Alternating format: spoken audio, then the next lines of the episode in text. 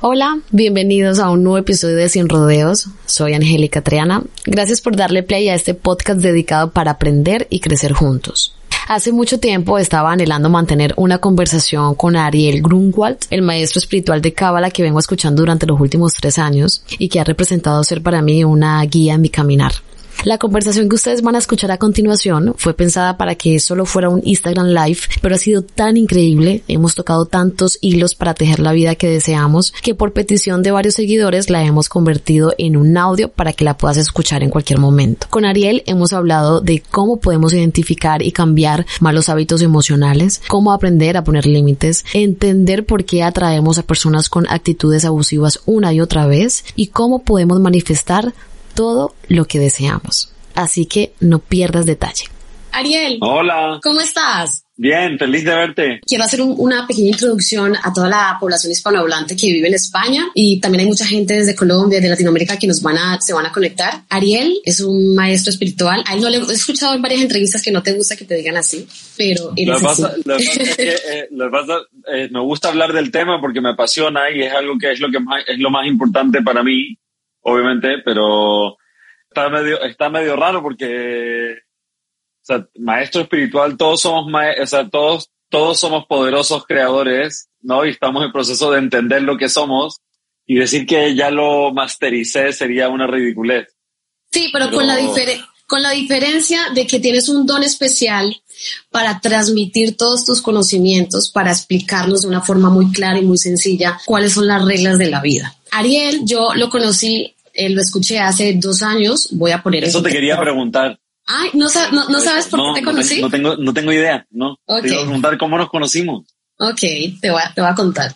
Hace, hace, antes de la pandemia estuvo viviendo aquí conmigo unos meses mi hermano mayor, que se llama Rubén Triana, que por cierto está conectado desde Bogotá, le mando un saludo, es un fan, seguidor, discípulo tuyo, aunque no lo sepas. Eh, él vivió conmigo unos, unos meses aquí en mi casa Casualmente en esa época de mi vida estaba atravesando por, por un momento bastante difícil eh, a nivel personal, estaba desbordada emocionalmente y sentía la necesidad de, tenía mucha hambre, mucha hambre, me sentía por dentro que no, no sabía cómo, cómo gestionar todo lo que estaba sintiendo. Y me acuerdo que, bueno, mi hermano mayor para mí siempre ha sido como un gran guía y, y entre una conversación y la otra me dijo, Angélica, tienes que escuchar a este hombre lo conocí a través de, de mi esposa, de Lida, que también está, está conectada. Tienes que escucharlo. Y empecé a escuchar tus, eh, tus entrevistas, tus conversaciones con Marta de Baile. Y a partir de allí ya fue que empecé a escucharte, a repetir tus, tus audios, tus vídeos.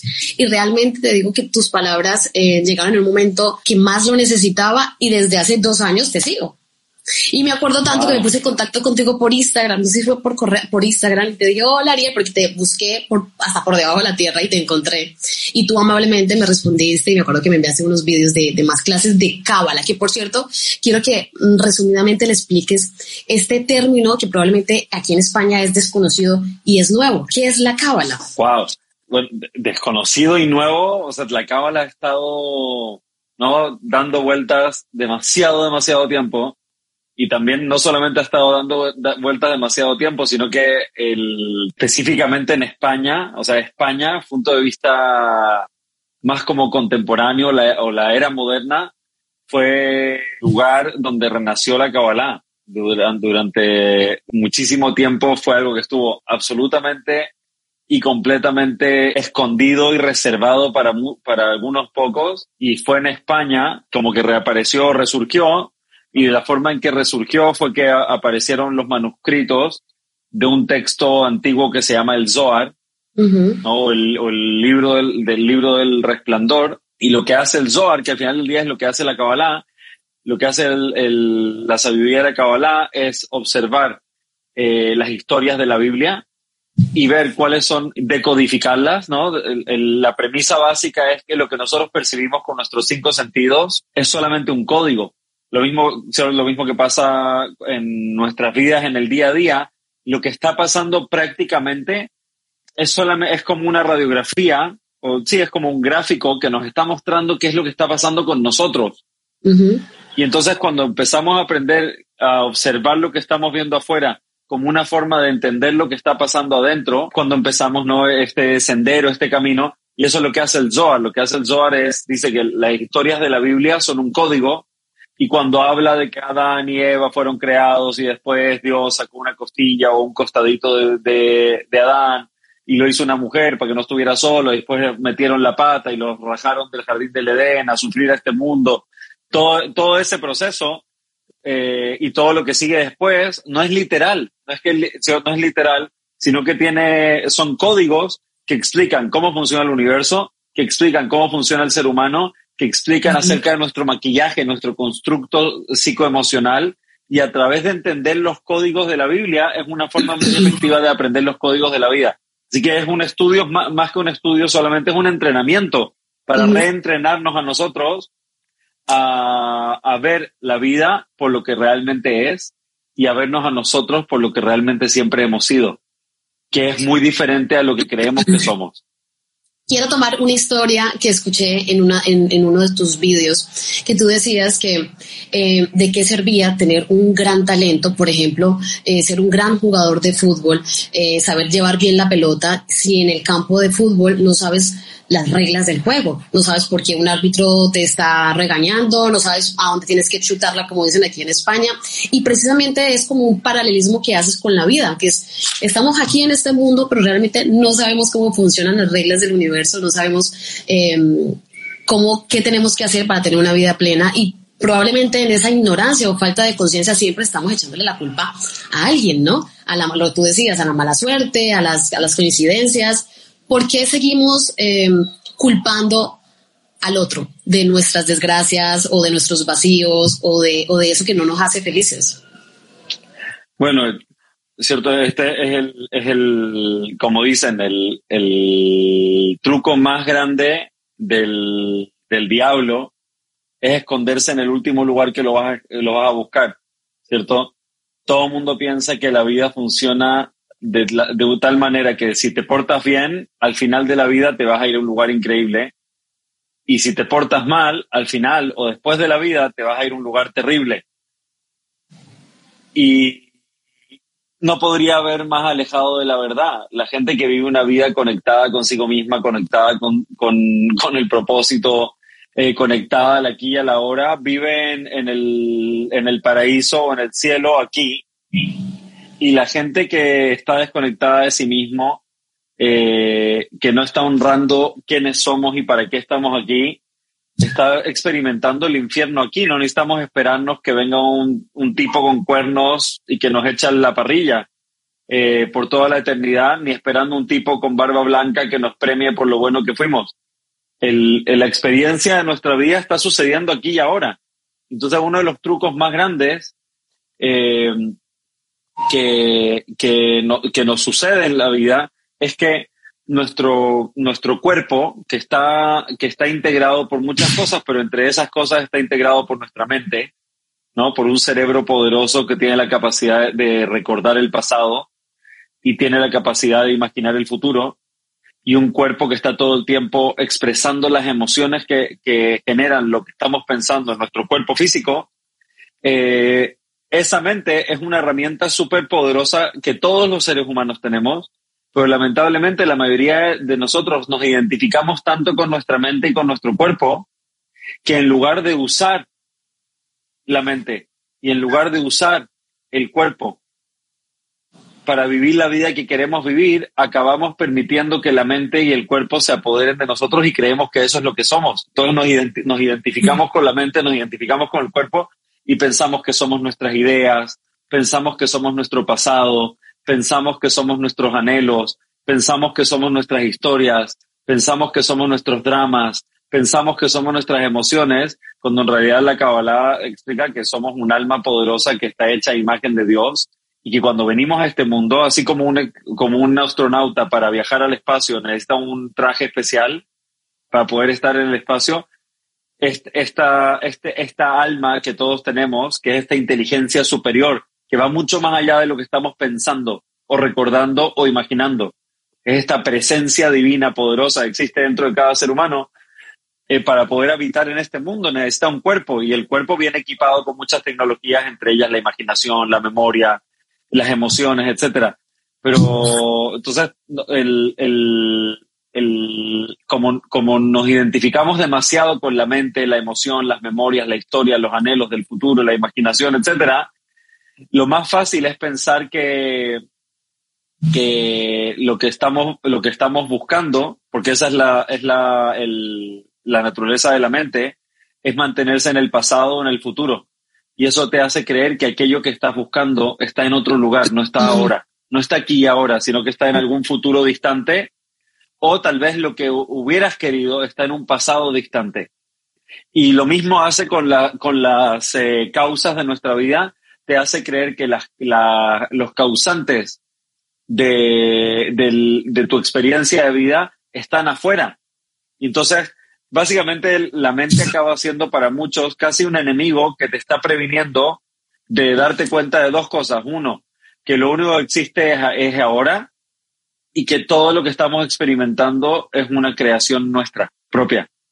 Entonces es interesante, ¿cierto? Entre comillas, el demonio se escondió dentro de nosotros. ¿Cómo? Como una mente compulsiva que te hace vivir en el pasado o en el futuro y que te hace pensar que, que, que aquello que estás buscando está afuera. Y también como el, otro, la otra cara de la moneda de pensar que lo que buscamos, que nos va a hacer felices, está afuera, es también pensar que lo que nos hace infelices también está afuera. Es un exnovio, es mi exmarido, es mi exesposa, es la economía mundial, es las conspiraciones de las grandes élites, es la inflación, es la caída de cripto, es la no sé qué, es el clima, es el clima político en el país de donde estoy o en el país de donde vengo. Y entonces nos mantenemos ocupados con todas estas cosas y el único lugar donde realmente necesitamos estar ocupados es aquí, ahora y dentro de nosotros, que es donde, donde habita nuestro poder.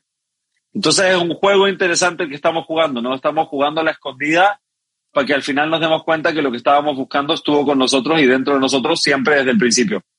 Y es un juego interesante el que estamos jugando los humanos. Eh, muchos, eh, muchos sufren ese juego de una forma brutal y algunos aprendemos o queremos aprender a disfrutar el juego. Eh, y, de eso se trata, ¿no? De eso trata el camino espiritual, desconectar con el espíritu más allá de la mente, más allá del cuerpo, para poder usar el cuerpo y la mente, pero no creer que solo somos eso. Ariel, ¿por qué a veces nos sentimos tan vacíos, porque a veces ocurre que he conocido a muchas personas que tienen una buena posición laboral, tienen una buena pareja, tienen familia, lo tienen todo. Por, ejemplo, aquí en Europa, yo creo que nadie se muere de hambre aquí en España. Y aún así veo mucha em, eh, inconformidad inclusive yo en algunos, en algunos momentos de mi vida en, el cual, en los cuales me puedo sentir plena, pero luego de repente siento un vacío profundo. ¿Por qué ocurre que ahora mismo eh, nos sentimos vacíos sin ninguna razón? ¿Cuáles, ¿Cuáles crees que pueden ser las causas principales? Mira, el, el, el, el, cuerpo, ¿no? las emociones del cuerpo y los pensamientos de la mente funcionan con ciclos compulsivos, ¿no? que es repitiendo las mismas cosas todo el tiempo. Por ejemplo, ¿cierto? el cuerpo eh, está, eh, hay diferentes ciclos que suceden en el cuerpo, en las emociones y en la mente, pero si, si cualquiera de nosotros, cualquiera de los que está escuchando, nos sentamos con completa honestidad con nosotros mismos y podemos escribir, por ejemplo, cuáles son las cinco emociones que más he estado sintiendo a lo largo de mi vida, nos vamos a dar cuenta que, que nuestro buffet de emociones no es tan amplio. Eso quiere decir que casi todo el tiempo y, a muy temprana edad nos condicionamos a sentirnos de cierta forma y hemos vivido toda nuestra vida sintiéndonos de esa forma. O sea, puede ser sintiéndonos culpables, sintiéndonos no suficientes, sintiéndonos eh, eh, ansiosos, sintiéndonos angustiados, sintiéndonos eh, estresados, sintiéndonos con miedo, sintiéndonos con preocupación. ¿no? Que son diferentes, eh, diferentes emociones que todos hemos experimentado y nos acostumbramos a sentirnos de esa forma y de repente nos volteamos a ver nuestra vida y decir, wow, claro, es que cuando me fui al viaje que siempre soñé, durante el viaje también estaba angustiado. Y el día después de casarme con la pareja que soñé durante tanto tiempo, también estaba angustiado. Y mientras planeaba la, la boda, también estaba angustiado. Y cuando íbamos camino al aeropuerto, también estaba angustiado. Y mientras no me daban el aumento, estaba angustiado. Y cuando me lo estaban dando, también estaba angustiado. Y busqué nuevas razones para estar angustiado. Cuando no tenía plata, estaba angustiado porque no tenía plata. Y después cuando empecé a tener plata, estaba angustiado porque pensé que no sé cómo manejarla. Y después cuando empecé a ganar plata como inversionista, ¿no? Sin trabajar siquiera, me empecé a sentir angustiado porque empecé a sentir que algo está mal porque no me lo merezco, estoy recibiendo algo que no me merezco. Entonces también me sentía angustiado. Y cuando hice la tarea me sentía angustiado porque no sabía si me iba a ir bien o mal. Y cuando no la hice me sentía angustiado y culpable por no haberla hecho. Entonces damos cuenta como, ah, wow, me he pasado toda mi vida angustiado. ¿No? Entonces, por ejemplo, entonces cuando nos damos cuenta de, que tenemos costumbres emocionales, hábitos emocionales, y, y que nuestro cuerpo está condicionado a sentirse así, y literal, esto ya está comprobado científicamente, que las, eh, las señales eléctricas del sistema nervioso que nuestro sistema digestivo, nuestra, nuestra guata, la guata, la panza, ¿no? la barriga, o como se diga donde sea que están escuchando, le manda mucho más información al cerebro de lo que el cerebro le manda al, a la panza, ¿no? Y entonces el angustiado recibe, el que está acostumbrado a estar angustiado, la panza le manda al cerebro eh, una orden, tipo una orden de Amazon o una orden que le haces a un mesero en un restaurante y le dice, hey, cerebro, piensa algo angustiante porque necesito mi angustia de hoy, ¿no? Mi baño de angustia del día de hoy, que es a lo que estoy acostumbrado.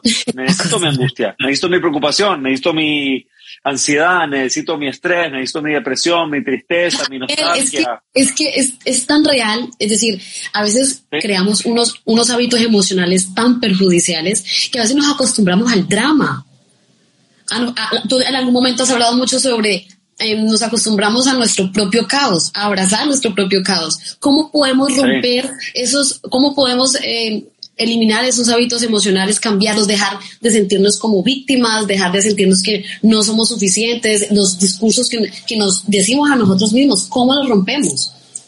Eh, ¿cómo, ¿cómo, podemos cortarlo? Bueno, primero, primero que nada necesitamos observarlos y aceptar como, ah, ya, claro, ya, ya caché, mi cuerpo está acostumbrado a sentirse de esta forma, haz la lista, ¿no? Los que están escuchando, o también para nosotros, obviamente, tenemos que hacer nuestra lista. ¿Cuáles son mis cinco mi top 5 emociones con las negativas que no quiero, que no quisiera en mi vida y que son protagonistas de mi vida.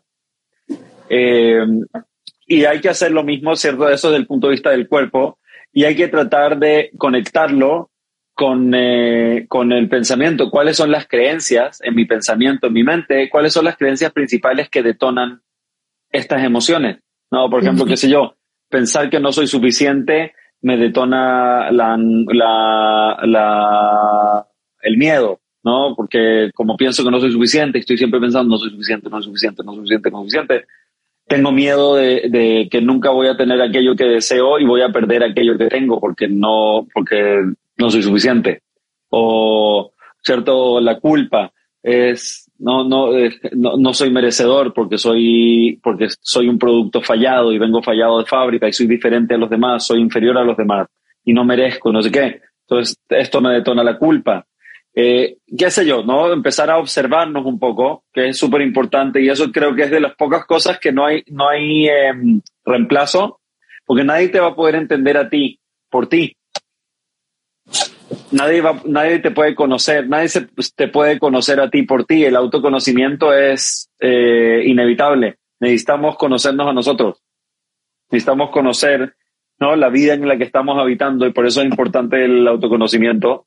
Entonces, observar lo que pensamos, observar lo que sentimos y, y desde ese lugar es muy poderoso estudiar cualquier disciplina espiritual que te atraiga puede ser la Kabbalah, puede ser budismo, puede ser el maestro Shaolin, puede ser las enseñanzas, las meditaciones del Dr. Joe Dispensa, puede ser lo que sea, en verdad, la verdad es verdad y la puedes encontrar en muchas partes. Eh, y empezar a, a, hacerte consciente de qué es lo que realmente eres, porque mucha gente piensa que es su cuerpo, pero digamos que mañana te haces una liposucción y te quitan 5 kilos de grasa que ahora perdiste 5 kilos de ti. No, obviamente no perdiste 5 kilos de ti, o la gente que pierde un brazo, ni Dios lo quiera. ¿no? nadie puede decir ya no soy yo porque ya no tengo ese brazo, porque ya no tengo esa pata. Sigo siendo yo. Entonces, obviamente sabemos que no somos el cuerpo físico, ¿cierto? También sabemos que no somos nuestras ideas, nuestras creencias y nuestros pensamientos, porque podemos a lo largo de la vida, podemos ir evolucionando lo que pensamos y lo que creemos, pero seguimos siendo el mismo. ¿no? Por ejemplo, hace poco tuve una conversación con una querida amiga chilena y hace años que no la veo, que hace años que no la veo y que estuvo escuchando algunas de mis clases y me dijo, me da demasiado gusto, ¿no? Me, me dijo, me hace muy feliz ver que en los últimos 25 años, ¿no? Desde que nos dejamos de ver, has cambiado tanto, pero no has cambiado nada. Sigue siendo el mismo niñito de 14 años que bla, bla, bla, bla, bla, ¿no? Y me dijo, básicamente has cambiado muchísimo, pero no has cambiado nada, sigue siendo, sigue siendo tan tú.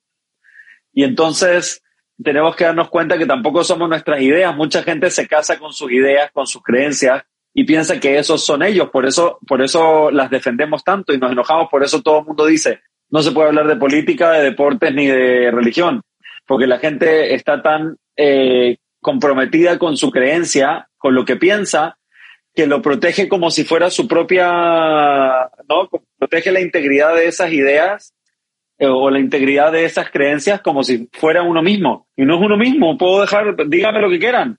Yo feliz de mejorar las cosas que pienso y dejar de pensar boludeces y hacerle un upgrade a lo que pienso. Estoy listo para soltar cualquier idea estúpida que no me sirve pero la gente se identifica tanto con lo que piensa que no quiere soltar lo que piensa.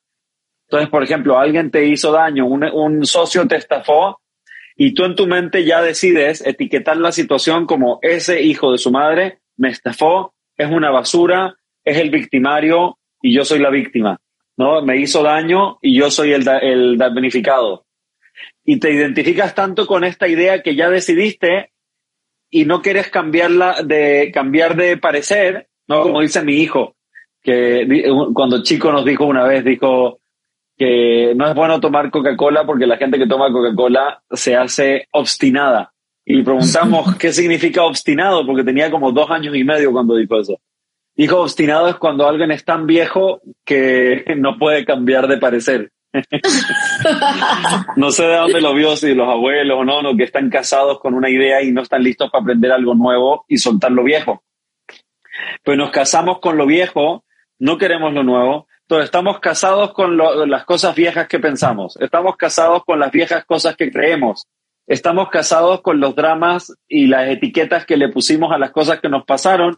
Y estamos casados, eh, eh, atrapados, por así decirlo, en un cuerpo que ya se acostumbró a sentir tres, cuatro, cinco, seis cosas todo el tiempo repetitivamente.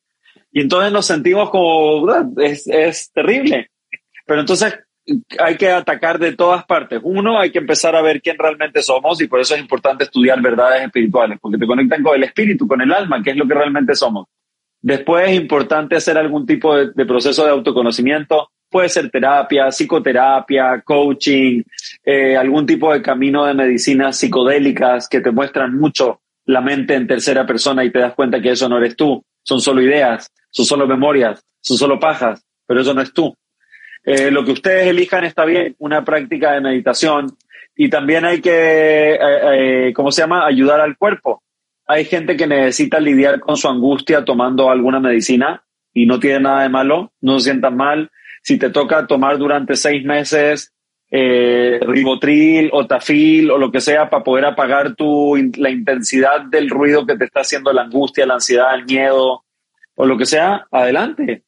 Todo es herramientas todo es válido, ¿no? Para poder darnos chance de cambiar el ejercicio físico, obviamente yoga, ejercicio de respiración.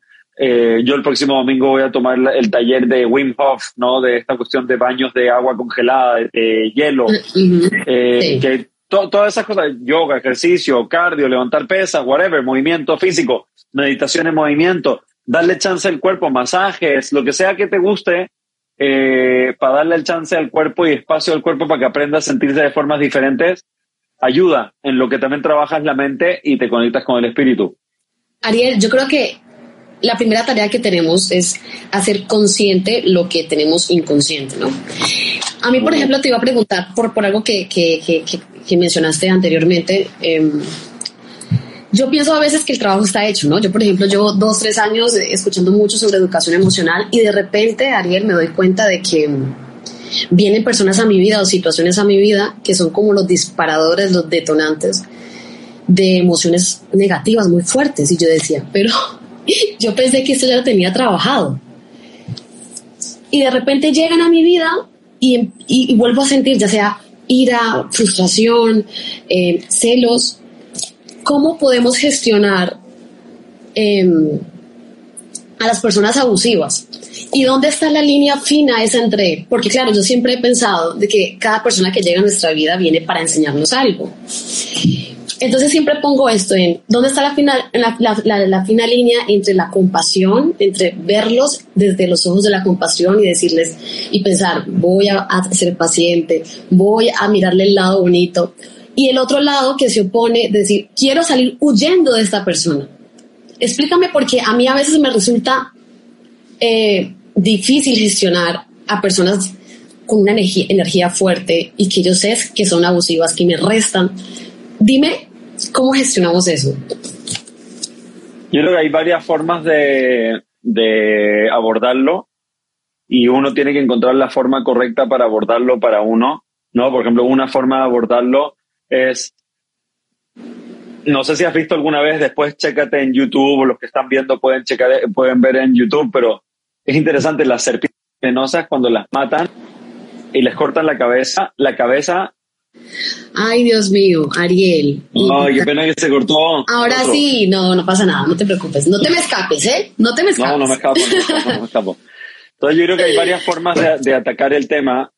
Una forma, una forma de atacar el tema es, a ver, para, los que nunca lo han visto, pueden checarlo en internet. Eh, cuando matan a una serpiente y le cortan la cabeza, la cabeza sigue viva como media hora, ¿no? Y no sé, el otro día vi un video de un señor que cometía el grave error de agarrar la cabeza de la serpiente y lo mordió estando muerta. Sí, muerde.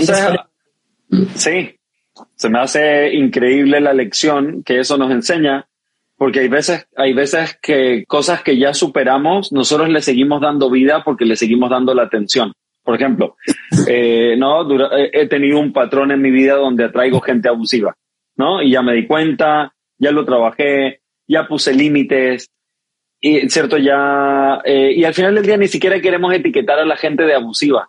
Queremos simplemente eh, como observar el hecho de que de que hay comportamientos, que hay gente que se, que se permite tener comportamientos con nosotros que sobrepasan los límites con, lo que con los que nosotros nos sentiríamos bien, ¿no? Porque tampoco se trata de, etiquetar a la otra persona.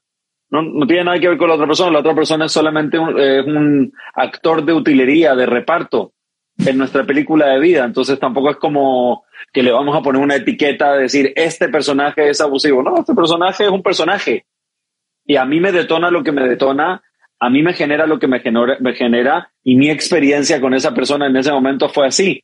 Pero eso no quiere decir que voy a etiquetar a esta persona de eso. No es mi trabajo etiquetar a nadie, ni me interesa tampoco mantener esa etiqueta eh, ni en mi mente ni en mi corazón. Pero entonces, eh, hay muchas veces que ya superamos algo y la memoria de que la memoria de, de, de ese comportamiento o lo que sea nos mantiene así. Entonces, a veces llega alguien que nos detona esos mismos pensamientos, esas mismas emociones, y una forma de gestionarlo es decir, hey, un segundo, yo ya he estado aquí, pero ya no estoy ahí. Inmediatamente pongo mi límite, inmediatamente retiro mi atención y no me engancho para nada con el drama. Otras veces nos enganchamos con el drama con toda la historia y nos volvemos a meter adentro del, del charco. Y ya estando en el charco, yo creo que hay que entender que, que la única pérdida es cuando, la única pérdida de tiempo, pérdida de energía es cuando no aprendemos nada. Si no estamos aprendiendo nada, si, estamos, si hay una pérdida. Pero cuando hay una pérdida o hay un dolor, pero hay un crecimiento y hay un aprendizaje, no es pérdida, es crecimiento, es aprendizaje. Entonces, verlo así. Eh, eso no quiere decir que tenemos que mantener gente abusiva en nuestras vidas, ni no poner límites. Y lo que para mí eh, uno de los mejores ejercicios para practicar esto es ser papá, porque a los niños no les pongo límites, eh, como se llama, para ellos. Muchos de los límites que le pongo son para mí. Por ejemplo, no estoy diciendo que tiene algo de malo que, que mi hijo, por ejemplo, mi hijo grande le gusta a veces de broma chuparme. No tiene nada malo que me chupe, ¿no? Que me pegue un languetazo en el brazo. Pero a mí no me gusta. Y entonces el límite no, es no es un tema de premio y castigo, no lo castigo por eso, pero estoy en un proceso de ponerle el límite porque yo necesito ese espacio, no, no es por ponerle límite a él, es por honrar mi espacio a mí. Y yo voy a honrar mi espacio y voy a exigirle a la gente que quiere estar cerca de mí en mi vida que honre mi espacio también. Y si no eres capaz, ¿no? Por ejemplo, hay veces que he echado eh, a mi hijo del cuarto. Por ejemplo, a mi hijo chiquito. Por ejemplo, si ahorita estuviera en la casa, es muy posible que yo le hubiera dicho, mi amor, puedes quedarte en el cuarto, pero voy a tener, eh, voy a hacer un live en Instagram con una amiga que está en España y please no me interrumpas y de repente por sus pantalones va a venir a interrumpirme por cualquier, por cualquier eh, boludez, ¿no? Entonces, no, no es que me, no me enojo, ni hay una consecuencia, ni un, ni un castigo negativo, pero en ese momento le digo, veo. Te escuchamos. Entonces, todos los límites no los ponemos para castigar a la otra persona. Los límites los ponemos para honrarnos a nosotros mismos. Todo, olvídate de etiquetar a la otra persona si este es abusivo o no. Me da lo mismo si es abusivo o no es abusivo. Lo que me importa es que está teniendo un comportamiento que, está sobrepasando los límites que son importantes para mí, para honrarme a mí mismo, y los voy a poner más claros. Y si no eres capaz, ¿no? Es como el tema de consecuencia con los niños. Estamos en una cena familiar con invitados y no eres capaz de estar en la cena familiar con invitados de una forma que genere armonía eh, y balance para todos los que estamos en la mesa. Entonces no puedes estar en la mesa. Pero eso no quiere decir que estás castigado.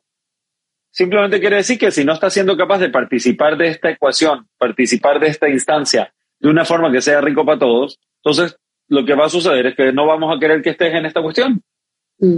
Ariel, pero, pero el principal problema que yo veo en muchas personas, incluyéndome a mí, que para mí uno de mis aprendizajes durante los últimos años es aprender a decir no o aprender a poner límites, porque por ejemplo en nuestra cultura, sobre todo eh, colombiana o latinoamericana, por ejemplo las mujeres, nos han educado, nos han criado para ser unas mujeres eh, sometidas, decir sí a todo. nos da vergüenza, qué vergüenza decir que no, pero ¿por qué vamos a decir que no? Qué vergüenza. Entonces, ¿cómo podemos aprender a poner límites? Para empezar por ahí.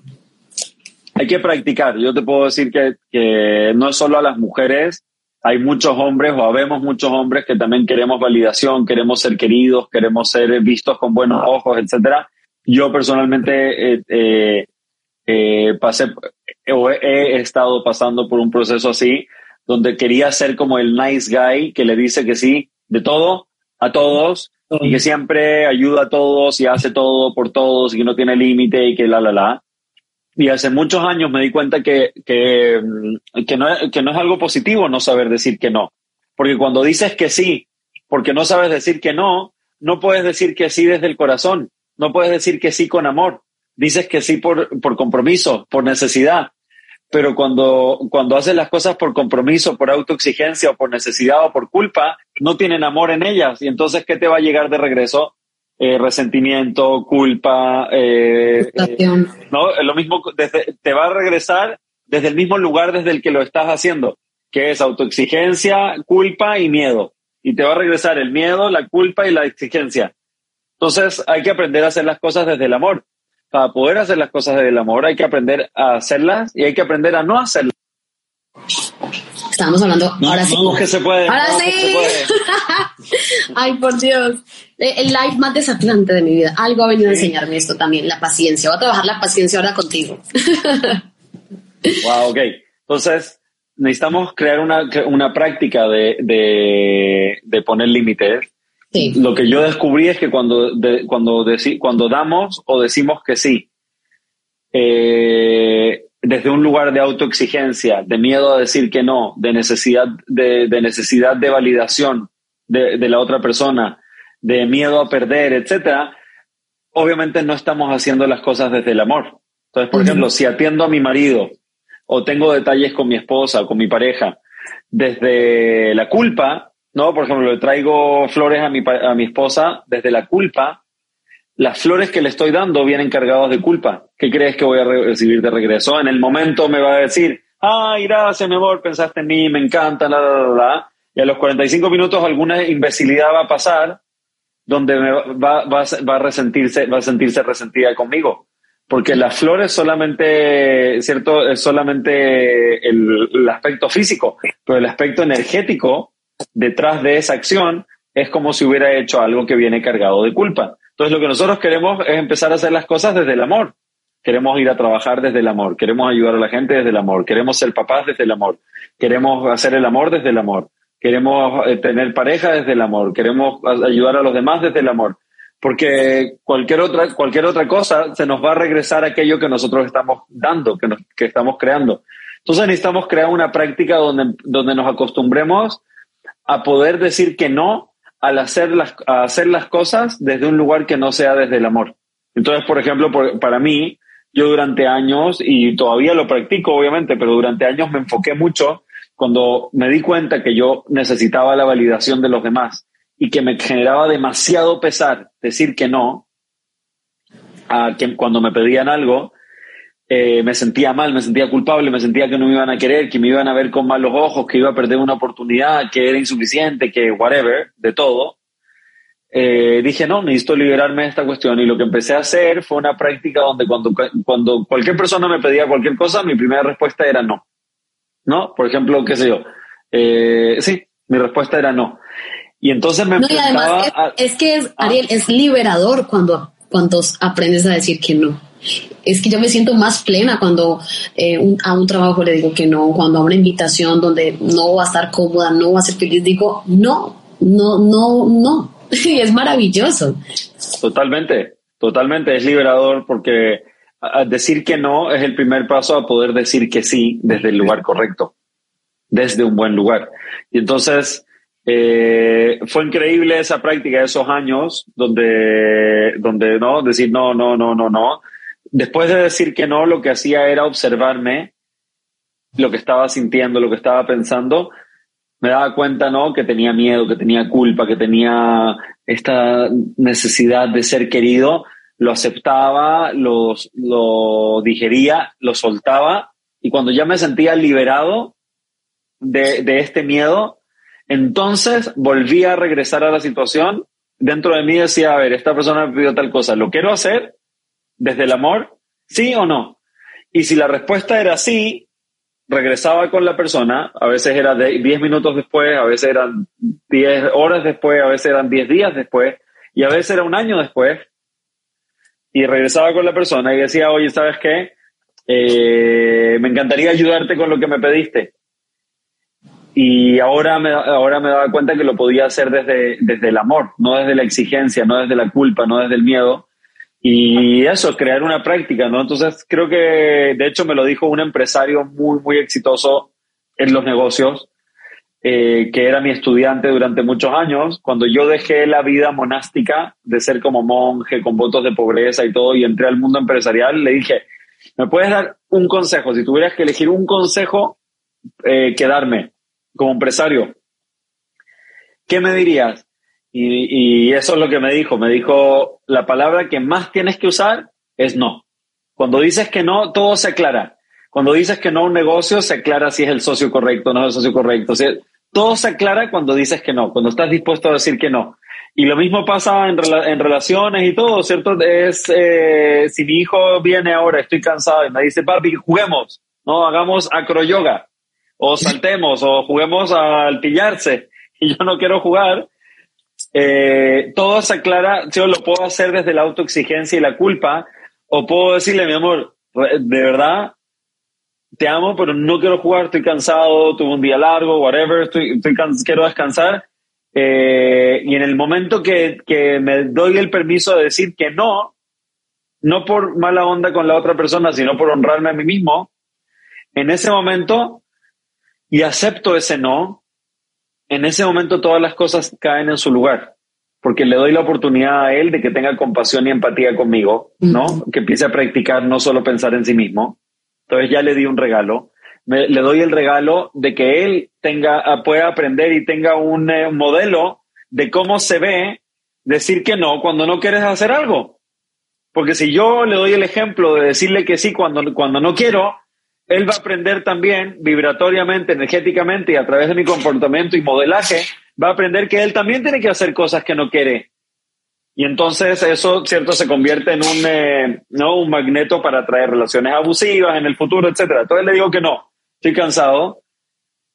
Y entonces tengo la oportunidad, el espacio en ese, no, en ese power pause, en esa pausa poderosa de decir qué es lo que sí quiero. Y entonces se me va a ocurrir tal vez algo. Tal vez se me va a ocurrir, sabes que mi amor, no tengo ganas de jugar al pillarse, no sé qué, pero qué tal si vamos juntos a la playa a caminar a los perros, ¿no? Que es algo que de cualquier forma tengo que hacer antes de irnos a dormir, que podemos conversar eh, y hacer juntos, ¿no? Porque al final del día lo que está buscando es conexión. Entonces sí te puedo dar la conexión, pero te puedo dar la conexión desde este lugar, que es honrando tu necesidad de conexión conmigo, pero honrando también el hecho que tengo que bajar a los perros y honrando el hecho de que no tengo ganas de ponerme a correr como loco ahorita. ¿no? Por ejemplo. muchas cosas lindas, lindas pasan cuando aprendemos a poner límites, empezamos a traer a la gente correcta. De hecho, el peor favor que nos podemos hacer a nosotros y a la gente es no, no poner límites, porque a la gente, a la gente correcta, cuando les ponemos límites, nos van a amar más. Y a la gente incorrecta, cuando los ponemos límites, se van a espantar y se van a ir. Es la mejor forma de entrar. Sí, Sí, sí, la gente que te corresponde se va a magnetizar aún más hacia ti cuando pones límites por amor y por honrarte a ti mismo. Y la gente abusiva, los sociópatas, psicópatas, eh, narcisistas, locos, abusivos, se espantan cuando les ponen límites. Porque no quieren, eh, no quieren, eh, sí, se espantan cuando les ponen límites. Y si están listos para cambiar, se sienten eh, atraídos por alguien que les ponga límites y tal vez los puedes ayudar a sanar. Entonces, límites siempre es bueno, pero de nuevo, los límites tienen que venir desde un lugar no de etiquetar a la otra persona ni de mala onda con la otra persona, los límites tienen que venir desde un lugar de honrarme a mí. No, por ejemplo, cuando yo le he pedido a mi hijo que se salga del cuarto, no es un castigo, no estoy castigando. Estoy diciendo, mi amor, sale del cuarto porque no estoy tranquilo dando mi clase contigo interrumpiéndome. Ya te lo dije, no respetaste mi límite, ahora el límite es más grande, ahora no puedes estar adentro, ahora vas a estar afuera. ¿No? Y me pasó una vez que entró en la mitad de una entrevista, aunque estaba afuera y la puerta cerrada, y le dije, bueno, mi amor, ahora, ¿no? Voy a, voy a tener que poner un siguiente límite, que es, no vas a poder estar adentro del cuarto y voy a cerrar la puerta y la voy a cerrar con llave. ¿No? Y entonces eso, y ahora ya no lo hace porque le fui poniendo límites, pero no por enojo ni por mala onda con él. Fue, le dije, mi amor, no estoy enojado contigo, pero yo necesito este, esta cerca, esta reja alrededor mío para protegerme y honrarme a mí. Que es lo mismo que harías tú si yo vengo a, hacerte cosquillas en la oreja mientras estás viendo una película o jugando un videojuego que es importante o que te está atrapando tu atención en ese momento. Sería molesto para ti. Y probablemente también te encerrarías en el baño y dirías, men, ¿qué onda mi papá? que viene y me jode en la mitad de mi peli. No estoy en la mitad de ver Ice Age y estoy muerto de la risa, metido con el mamut y el tigre y el y la ardilla persiguiendo su nuez y no sé qué. Y viene este tipo cada dos minutos a interrumpirme, déjame en paz. ¿No? Entonces, y, me doy cuenta que es interesante que a medida que les pones límites a los demás, de nuevo, la gente correcta te, aprecia aún más, la gente incorrecta sale corriendo y la gente eh, que necesita cambiar puede aprender de, sí mismos y de ti a, través de verte honrándote. Porque la gente, entre comillas, la gente de mierda, no es que son gente de mierda per se, es gente que no se quiere. La gente mala, en verdad, es gente herida y gente que no se honra. Y como no se honra a sí mismos, tampoco honra a los demás. Entonces, eh, que no están viviendo en amor. Entonces, cuando te ven a ti, amándote a ti mismo, honrándote a ti mismo, pueden usarlo como inspiración para decir, ah, claro, la vida, la vida de, de, el, la vida no tiene por qué ser yo fregándome a los demás como una forma de, de complacerme a mí mismo. La vida se trata de honrarme a mí mismo como una forma de amor propio. No necesito fregarme a nadie para, para ganar. Una de las cosas que he aprendido y que sigo aún en ese, en ese, en ese proceso de entender bien y de asimilarlo, no de asimilarlo lo asimilado, pero de asumirlo siempre que me, me sucede, es de entender de que lo que digan o hagan los demás es lo que tú decías, es su asunto, es su problema y son gente herida, sobre todo cuando yo, por ejemplo, soy muy emocional, cuando una persona me falta el respeto o, em, o cuando dice algo que no me gusta, yo me siento ofendida y me siento muy herida. Entonces, siempre vienen, ¿no? Lo, más fácil es lo que tú dices, generar etiquetas, ¿no? Ah, porque es mala persona, porque es muy irrespetuoso y probablemente en muchas ocasiones de mi vida caigo en eso. Pero cuando entiendes que son personas heridas, que hablan desde la herida, que no ni siquiera las han identificado y, mucho menos eh, sanado, em, pues es, es, es, lo que suele suceder. ¿Cómo, ¿Cómo podemos a la gente que les resuena y que ahora mismo está escuchando esto por primera vez, cómo les podemos explicar de que realmente es nuestra responsabilidad elegir cómo sentirnos frente a personas que, que en algún momento nos puedan, nos quieran hacer sentir mal? Hay como dos niveles ahí. El como nivel principiante es tener esta consideración, ¿no? De como, como dicen en inglés, hurt people, hurt people. La gente herida hiere a los demás. ¿No es cierto? La gente que anda, que anda desparramando negatividad es porque está en un estado de negatividad. La gente que anda desparramando dolor o haciendo daño es porque están en un estado de dolor y están dañados. Ese es un nivel nivel avanzado es darte cuenta de que, de que realmente la otra persona es solamente una ilusión óptica. La gente que está en nuestra vida son actores, literal, actores secundarios que solo se están poniendo un disfraz y es realmente a través de la autoobservación de decir, ah, ¿cómo es que yo atraje o activé? Porque a veces ni siquiera atraemos gente de mierda, a veces activamos la mierda en la gente. A veces activamos la mierda en alguien increíble. Entonces, eh, nos hemos acostumbrado a pensar que, por ejemplo, que, que nuestros ojos son una herramienta de percepción, ¿no? Vemos, captamos las cosas que, son, que hay afuera y, nuestro cerebro las interpreta. Pero en verdad nuestros ojos son mucho más poderosos como proyectores que como receptores. En verdad las cosas que nosotros estamos experimentando en nuestra vida son más, mucho más un, mucho más, digamos que el 90% son una proyección de nosotros y solo el 10% es la realidad. Entonces, si cuando te encuentras con una persona de mierda, 10%, ok, te lo concedo. o está herida o está jodida. Pero 90% es una proyección tuya. ¿No? Que es tu nivel de autoimagen, tu nivel de merecimiento, tu nivel de, percepción de las cosas, tus creencias, tus costumbres emocionales, tus patrones de comportamiento. En verdad es un actor. Este personaje es un actor. Es un actor que te está, eh, que te está viniendo a mostrar o enseñar algo. Pero te lo está viniendo a enseñar y a mostrar no porque, no porque él quiere, que realmente es una proyección de ti. Y entonces, eh, por ejemplo, el que, trae, el que atrae al jefe abusivo. hay que aprender a observarse. No quiere decir que tú eres un jefe abusivo, ¿no? Porque eh, no, no, es un, no, es literal. Por eso es importante en el aprendizaje de la Kabbalah empezar a entender los códigos, ¿cierto? Por ejemplo, a veces cuando alguien está recién iniciando el camino espiritual, dice, ¿cómo puede ser todo es causa y efecto? ¿Eso quiere decir que si alguien me, robó, me roba es porque yo estoy robando? Y la respuesta es sí. Y la mayoría de la gente dice, sí, pero yo no soy ladrón, de hecho nunca he robado nada. Y la respuesta muchas veces es, claro que sí. A veces robamos a los demás su energía, no respetando y no honrando su tiempo. Por ejemplo, llegando tarde a todas partes. ¿Acaso eso no es robar?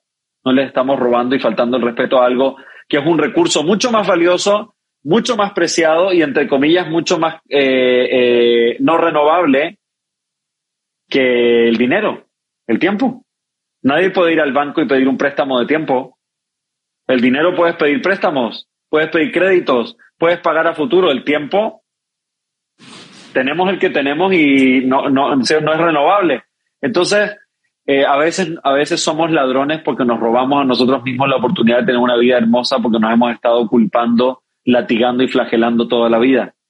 ¿No? Entonces, ¿acaso no somos ladrones?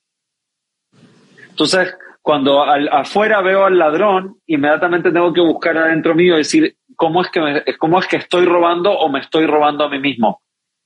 Cuando alguien viene y me engaña, inmediatamente tengo que venir, ¿cómo es que estoy engañando o me estoy engañando a mí mismo? Cuando alguien viene y me, me falta el respeto, inmediatamente tengo que regresar adentro y, y ver cómo es que estoy faltando o me estoy faltando el respeto. Porque la solución nunca está en el otro. No es que el otro me respete. Yo tengo que respetarme. No es que el otro me honre. Yo tengo que honrarme. No es que el otro me ame. Yo tengo que amarme. Entonces, necesitamos usar lo que pasa afuera como un, como una, como una, un recordatorio, una pista para encontrar lo que está dentro, porque lo que está pasando afuera es solo una proyección de lo que está dentro. Entonces, si solamente es tan ridículo tratar de cambiar nuestra vida desde afuera como lo ridículo que sería que tratar de ponerle maquillaje al espejo. Nadie sería tan imbécil de que si, ¿no? si va a ir a un evento, ¿no? Por ejemplo, si tú hubieras ido, te hubieran invitado a la alfombra roja en el Festival de Cannes.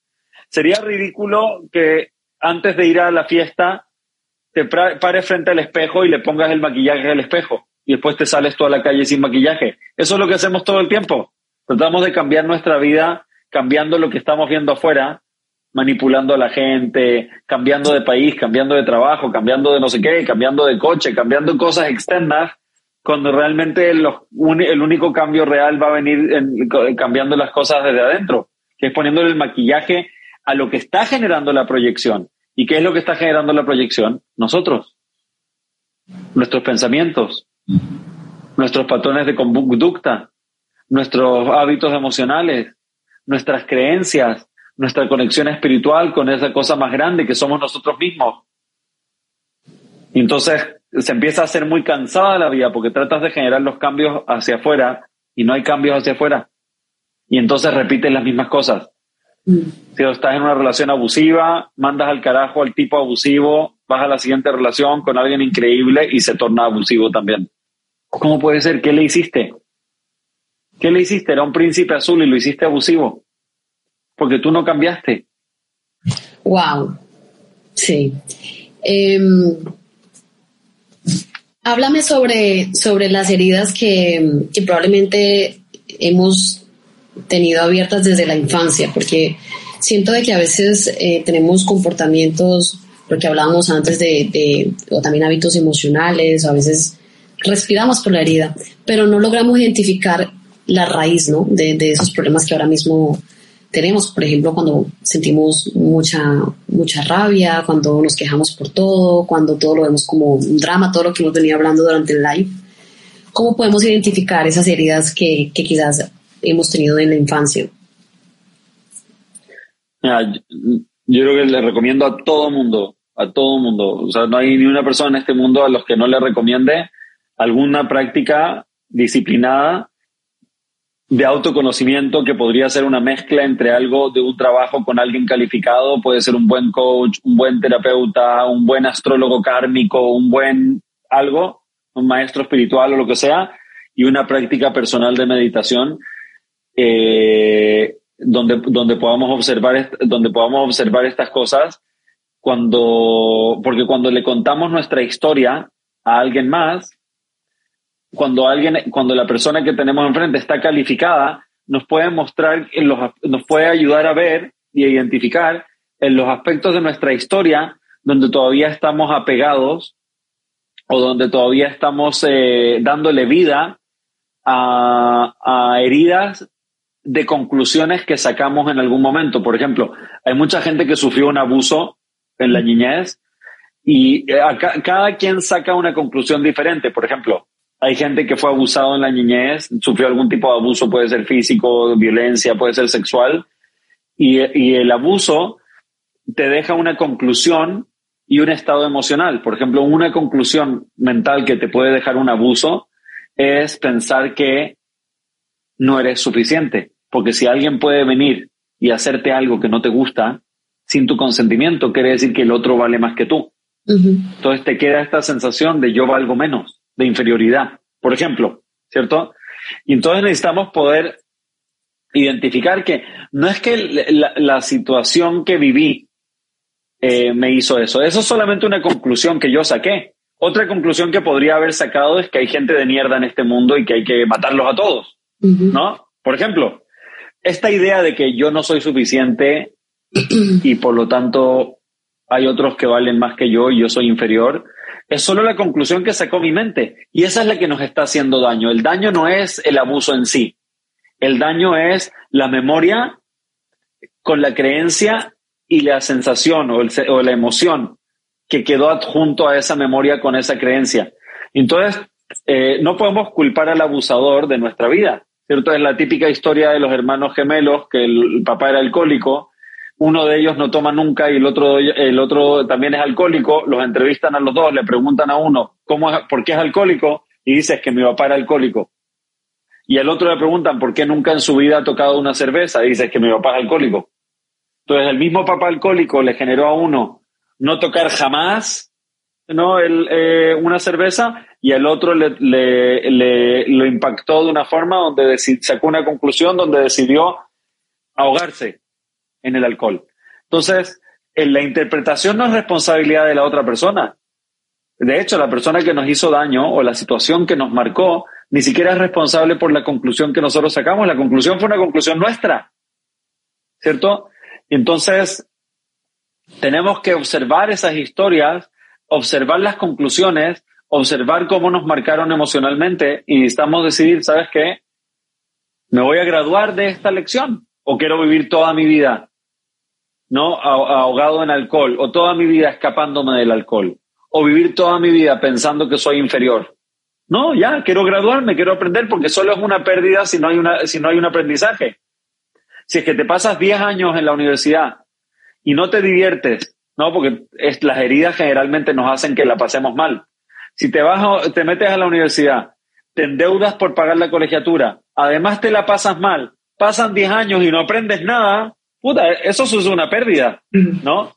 Una gran pérdida, porque pasaste 10 años de tu vida en un lugar que no te gusta sin aprender un carajo y más encima quedaste endeudado. Es lo mismo con estas cosas.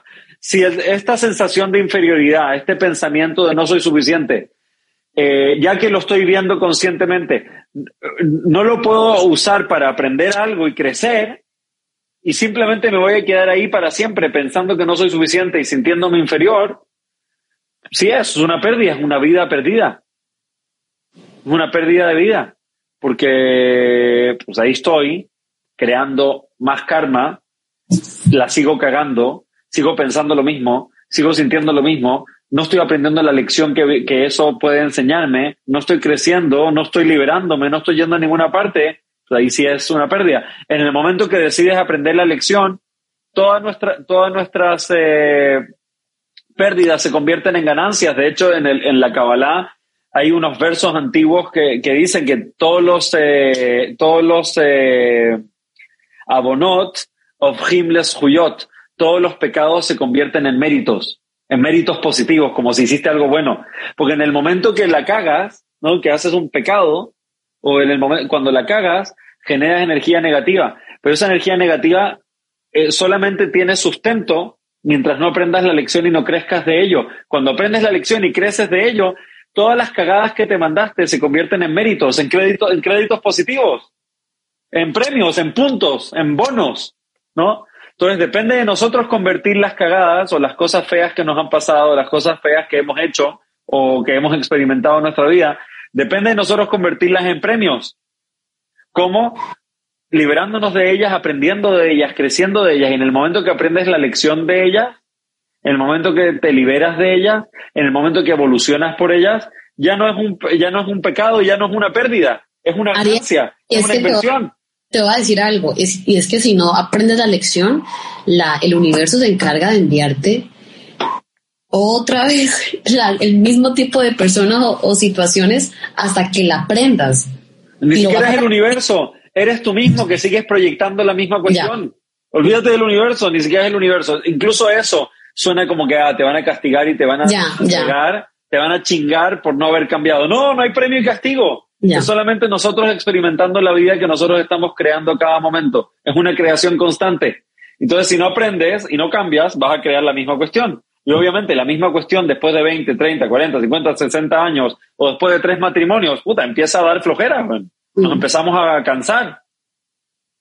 Mira, por ejemplo, cuando, cuando ves en una familia em, que se repiten los mismos patrones de conducta de los abuelos a los hijos, de los hijos a los nietos, y parece que no, no, no, porque por falta de conciencia de lo que de lo que ocurre pasa esto eso también mucho no porque al final em, por ejemplo no sé en mi familia siento que hay una conducta que creo que todas las, mujeres la hemos repetido. Cuando yo he sido consciente de, de, eso es como que me he decidido en trabajar en ello porque siento la necesidad la obligación de romper ese ese ese patrón y, al final es como mm, también propiciar un, nuevo, una nueva pista de aterrizaje a, mis hijos, ¿no?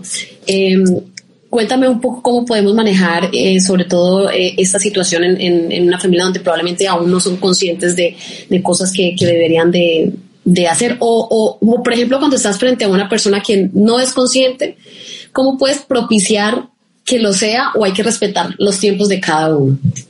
Tenemos que mandar al carajo nuestro, nuestra lealtad eh, genealógica a nuestros antepasados desde el punto de vista negativo y enfocarnos desde el punto de vista positivo, desde el punto de vista evolutivo. ¿no? Eso quiere decir, eh, porque la mayoría de la gente, la forma en que reaccionamos es cuando algo realmente no nos gusta, o eh, lo repetimos, o lo rechazamos de forma reactiva, o lo complementamos. Entonces, por ejemplo, la persona que fue abusada de niño eh, eh, va a convertirse en un abusador o mantenerse eh, en el estado de víctima, ¿cierto? Y lo que, lo, que tenemos, lo que tenemos que hacer es poder aprender las cosas positivas de, nuestro, de nuestros ancestros. ¿no? Por ejemplo, no sé, no, te voy a dar un ejemplo. Por ejemplo, yo tengo un abuelo, que pronto es su cumpleaños, ya murió obviamente, si estuviera vivo tendría como 115 años. Mi abuelo vino de Hungría, era sastre. ¿Ahora, Ariel? Sí. Bueno, lo, importante es, no estamos aquí ni para repetir las cosas de los demás, ni para reparar las cosas de los demás. estamos aquí para crear lo que nosotros se nos antoje. Entonces, ¿cómo tenemos que usar la conexión con nuestros ancestros? La idea, la idea es ir sumando, sumándole a lo que va logrando cada generación. Por ejemplo, te voy a dar un ejemplo. Eh, no, mi, abuelo paterno era un señor que quedó huérfano muy chico, nunca recibió amor, se escapó de la guerra en Europa, se vino a Chile, era sastre, muy buen sastre, muy buen técnico, se convirtió hasta en el sastre del presidente, no era realmente un muy, muy buen sastre. Eh, y era un vividor, ¿no? Era un Géminis, vividor, eh, literal, se murió a los 86 años con dos modelos argentinas, una, una en cada lado, ¿no?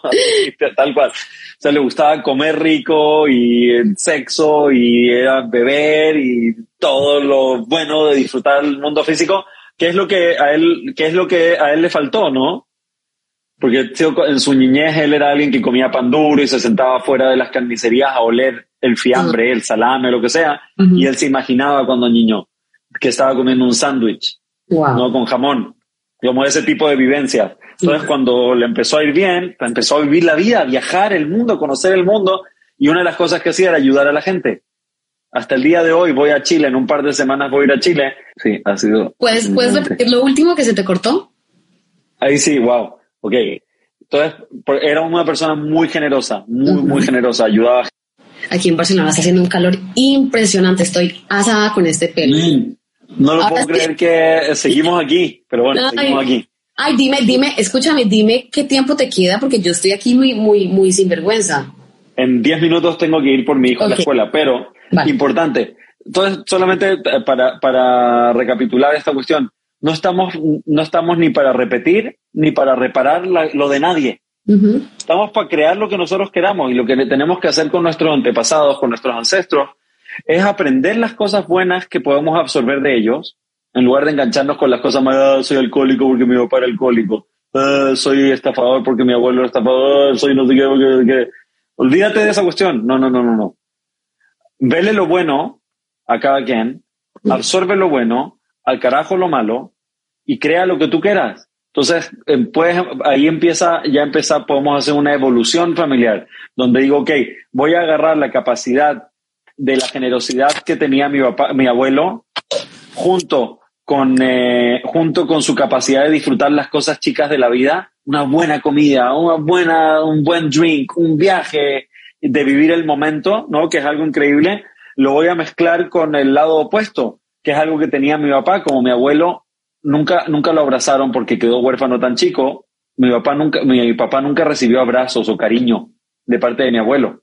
Lo único que recibió fueron cosas materiales. Entonces, esto fue, el, antes de tener licencia, y esto fue en los años 60 o a fines de los 50, no tenía ni siquiera licencia de conducir y ya le había regalado un coche. Y mi papá no quería, ¿no? ¿Qué niño de 17 años no quiere que el papá le regale un coche? Mi papá no quería, le decía, papá, por favor, no quiero un coche. No, porque él a fuerzas no encontraba la forma de decirle de, no quiero que me lleves de viaje, no quiero que me regales coches, no me interesa tener la primera televisión a color en Chile. Lo que quiero es que me quieras, que me veas, ¿no? Nunca supo cómo decírselo. Pero eso es lo que le quería decir cuando rechazaba las cosas. No, no quiero ir de viaje, no, no quiero un coche, no, no quiero, no quiero nada, lo que quiero es a ti. Entonces, mi papá se volteó al otro lado. Todo, todo, es, todo es tema de emocional y espiritualidad y fue en gran parte esa reacción, eh, eh, ¿cómo se llama? Eh, yuxtapuesta de mi papá, de que solo se enfocó en temas emocionales, ¿no? Mi papá, el lema de mi papá es eh, lo único que importa es el amor, y fue el que me enseñó desde chico temas espirituales, etcétera. Entonces, eh, en lugar de, pelearme con eso y decir, eh, sí, en lugar de pelearme con, con, lo que es, tengo que decir, ah, voy a agarrar la capacidad de generosidad con la gente y de disfrutar las pequeñas cosas de la vida y de disfrutar las cosas que, de, que me de mi abuelo, lo voy a mezclar con la parte de cultivar el tema emocional y el tema espiritual que, que recibí de mi papá, porque mi papá, por ejemplo, como que entre comillas no sabe disfrutar las cosas pequeñas de la vida, ¿no? De hecho, si conversas con mi papá, eh, te diría, yo nunca he tomado, nunca he bebido, nunca no sé qué, no le importa la comida, no le importa la ropa, no le importa nada, ¿no? Porque solo el amor es importante. Mira, por ejemplo, me parece hermoso lo que acabas de contar, Ariel, porque siempre em, en nuestra familia hay algo, alguien, algún miembro con el cual tú te has quedado como con ese resentimiento, ¿no? Porque tendría algún defecto, ¿no? Y, y según como tú lo planteas, de aprovechar y ver sus fortalezas, eh, sus cualidades y quedarte con eso y potenciarlas en ti y proyectarlas en ti, es una forma también de sanar tu relación con esa persona. Por ejemplo, yo de mi abuelo a veces he sentido mucho resentimiento, él ya, ya no, no está vivo, y siento que... Mm, me hizo mucha falta su cariño. Era un hombre muy duro, con un carácter muy fuerte y no solamente yo siento ese faltante, sino también mis tías y mi madre probablemente em, nos hemos quedado con esa sensación de que tenía un carácter muy fuerte. Entonces, cuando tú dices esto, de alguna manera, siento que puedo sanar mi relación con él. Total, totalmente. Entonces, eso se trata. La idea es ir sumando a lo que va logrando cada generación. Y todas las generaciones logran algo. Por ejemplo, hay generaciones que les tocó puro sufrir y lo que lograron fue como este año, ¿no? Que es el año del horóscopo chino del tigre de agua, que se trata de estar debajo del agua y ver cuánto puedes aguantar sin respirar y sin desesperarte, ¿no? Es esa templanza interior. Hay veces que una generación lo único que hizo fue sufrir y lo que nos enseña es esta capacidad resiliente, impresionante de vivir lo que sea y seguir adelante. Entonces, eh, sí, la idea es ir sumando a lo que va logrando cada generación y cada generación logra algo. Entonces, en ese sentido, creo que sí, les recomiendo, eh, para mí la mejor inversión que podemos hacer es invertir en nosotros mismos. Es interesante, pero... Eh, ¿Cómo van? ¿Cómo se sienten? Gracias a todos por estar conectados durante esta hora y larga. No, no puedo creerlo. Ay, Dios mío. Vamos a tener que repetir esta cuestión que nos salga de un jalón. no pasa nada, no te preocupes. Pero bueno, el, el, el, justo estaba diciendo algo. Ah, que, la inversión más grande y más importante que podemos hacer es en nosotros mismos. La mayoría de la gente es interesante. Van a un restaurante y se piden un, un, eh, un whisky y están dispuestos a pagar no sé, 60 euros o 100 euros o 100 dólares por un shot de tequila, un shot de whisky o 500 dólares por una botella de vino o miles y miles de euros o miles y miles de dólares por ir a unas vacaciones a la playa. Pero cuando se, se trata de invertir algo de tiempo y algo de dinero en cultivarnos a nosotros mismos, en terapia, en eh, constelaciones familiares, en contratar a un coach, en ir a un retiro de silencio y quedarnos callados comiendo saludable durante 10 días para poder descubrirnos y conocernos más a nosotros. O cualquiera de ese tipo de cosas, la gente no, no es muy caro, no, no es mucho tiempo. O sea, es, rarísimo, porque sí, con, con cosas que no van a realmente marcar ninguna diferencia en nuestra vida, les metemos todo el tiempo y toda la plata, ¿no? Una vacación, un viaje, que no, muchas veces nos enseña mucho y muchas veces no nos da tanto. Le metemos tiempo, le metemos plata, le metemos energía, le metemos recursos y todo. Y en cosas que en verdad nos pueden cambiar la vida, es como, no, es muy caro, no voy a tomar ese curso, que vale lo mismo, que vale lo mismo que un shot de tequila. ¿No?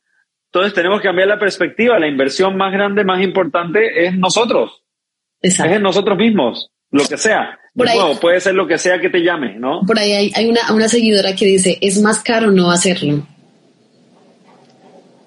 Uf, sí, es muy caro no hacerlo, pero creo que hay mucha gente que piensa que no hay, que, como que no hay opción, hay mucha gente que cree que no es posible el, ¿cómo se llama? Como el cambio, la evolución, la liberación, no es posible.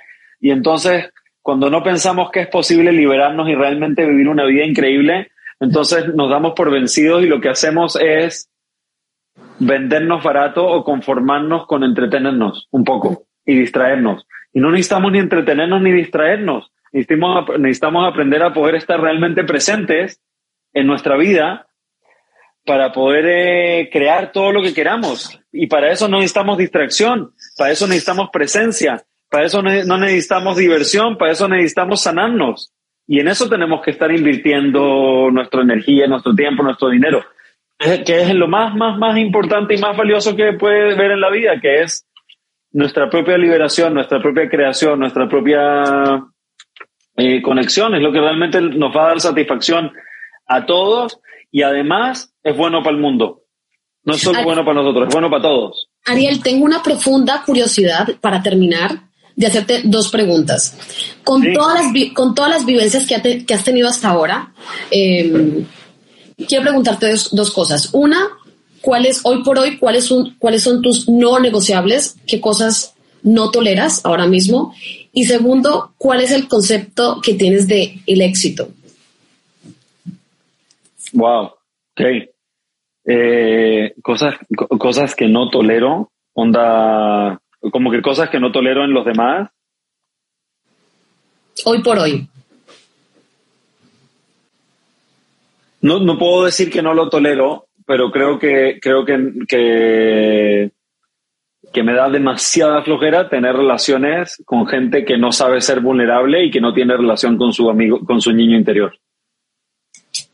O sea, gente que se toma demasiado en serio y que no quiere cambiar a mí eh, no, no puedo decir que no tengo nada que aprender de ellos, pero no me gusta, no lo disfruto. Entonces, limito mucho la cantidad de tiempo y energía y me estoy haciendo cada vez mejor en identificar eso. Es como, hey, no quieres jugar el, no, el único juego que para mí tiene real valor, no juguemos. Entonces no voy a tratar de jugar contigo porque la gente te muestra quiénes son desde el principio y nosotros estamos clavados en que sean como creemos que podrían ser o que deberían de ser y seguimos, seguimos, seguimos, seguimos. Así que ese ya es un no negociable que estoy tratando de aplicar en mi vida, que es eh, hacerme más rápido y más eficiente, identificando con quién quiero jugar y con quién no. Eh, que antes pensé que todos eran, eh, pensé que todos eran potenciales para jugar con ellos y me he llevado grandes decepciones, desilusiones y dolor en darme cuenta que no, que no todo el mundo eh, son buenos compañeros de juegos para mí, ¿no? Y entonces eso, eh, es, entonces ese sería como mi no negociable. Y lo otro que era, que era. Y luego, ¿qué concepto de éxito tienes? ¿Qué para ti qué es el verdadero éxito? Ah, wow. Ok. Por mucho tiempo por mucho tiempo he tenido esta concepción del éxito que es como la más común que todos tenemos, que es como logros, ¿no? ¿Qué, es lo que voy a lograr y qué es lo que voy a acumular? eh, y, y, estoy trabajando, estoy en el proceso de cambiarlo porque me doy cuenta que, que no se trata de logros ni de acumulación, sino que se trata de quién somos, no de qué tenemos ni qué logramos. Y entonces para mí el éxito real, de verdad, en estos momentos lo veo, es como, como poder de verdad vivir en el momento presente con atención completa y no ser controlados por los pensamientos que, nos, que nos impone nuestra mente. Ese para mí es el éxito, ¿no? Es el éxito. ¿Qué sería, qué es lo que más me daría como autoestima y sensación de logro? Es eso. Es, a ver, te, lo, lo, tengo lo tengo escrito en una definición corta, te lo voy a leer. Ok. Sí, lo tengo escrito así en mi diario. Sí, porque ahora el concepto de, de éxito está como muy frivolizado, ¿no te parece? Bueno, es que lo que pasa es que, como somos, somos animales que, eh, que, modelamos comportamientos, estamos en una cultura que, que idolatra el, las cosas materiales, los logros externos y las cosas que acumulamos, y entonces es muy fácil clavarnos con eso de que eso es el éxito. El éxito es acumular cosas y, y lograr cosas externas. Pero yo creo que el, el logro más importante es tomen nota, tomen nota. Estoy buscando yo en mis notas porque me, me, anoté esto, que es como ya la versión más corta y más simple de lo que creo que es el éxito. Eh, es, yo creo que el éxito como seres humanos es aprender a gestionar el pensamiento y las emociones de forma eficiente, enfocada y efectiva. Maravilloso. Eso. Si, aprendes a, si aprendes a gestionarte a ti mismo y a ser el amo de tu propia de realidad de una forma consciente y deliberada, efectiva, eficiente, eso es el éxito. Es lo que más te da autoestima realmente, el amor, porque es lo que más es controlar el pensamiento. Si no, somos esclavos, somos, somos robots, somos discos rayados. Ariel, te agradezco muchísimo por tu tiempo. Sé que ya tienes que desconectarte. Tengo que volar al quinto. Ay, Dios, no, no, no, ya, ya, ya. Mira, mucho, comparto lo que ha dicho muchos por aquí, que ha sido un bálsamo para el alma, para toda la gente que ha estado conectada. Agradezco tu tiempo. Aquí les voy a dejar el live guardado para que también empiecen a seguir a, a Ariel. ¿Aún estás con el curso de Cábala actualmente? Estoy dando el curso de Cábala, sí. En mi perfil, en la biografía lo pueden ver. Eh, este jueves es la tercera clase, pero están todas grabadas, lo pueden tomar online. Y eso. Ariel, muchas gracias. Hey, let's do this again. Muchas gracias por todo, por tu tiempo. Lo hacemos de nuevo. Seguro, segurísimo. Hay Me mucho encantó, lo disfruté mucho. Chao, cuídate. Eh, muchísimas gracias a todos por, por estar ahí conectados. Disculpen las, las idas y venidas, pero bueno, esto, esto es así. Gracias a todos. Un saludo especial para todos. Feliz tarde y feliz mañana en, en Latinoamérica. Chao, chao.